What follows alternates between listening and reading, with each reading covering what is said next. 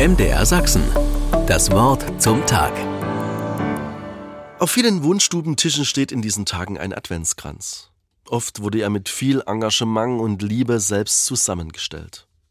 Der Adventskranz ist ein traditioneller Schmuck in der Vorweihnachtszeit. Er besteht aus Nadelbaumzweigen, auf dem vier Kerzen platziert sind und symbolisiert die vier Wochen des Advents. Jeden Sonntag wird eine weitere Kerze entzündet, um den Fortschritt des Weges auf das Weihnachtsfest hin zu markieren. Der Adventskranz hat seinen Ursprung im 19. Jahrhundert und wurde von Johann Hinrich Wichern eingeführt, einem Hamburger Theologen und Diakon. Er wollte den Kindern seines Heimes Rauhes Haus helfen, die Zeit bis Weihnachten zu zählen und sich so auf das Kommen Christi vorzubereiten.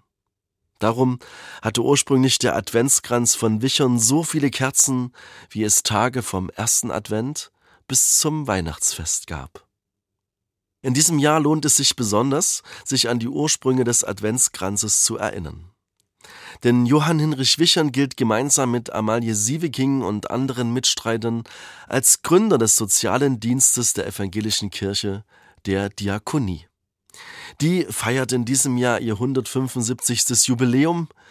Auf einer leidenschaftlichen Brandrede auf dem Kirchentag in Wittenberg appellierte Wichern 1848 an seine christlichen Glaubensgeschwister, dass sich die Kirche um Gottes Willen der unübersehbaren menschlichen Not, insbesondere in den Städten, annehmen müsse.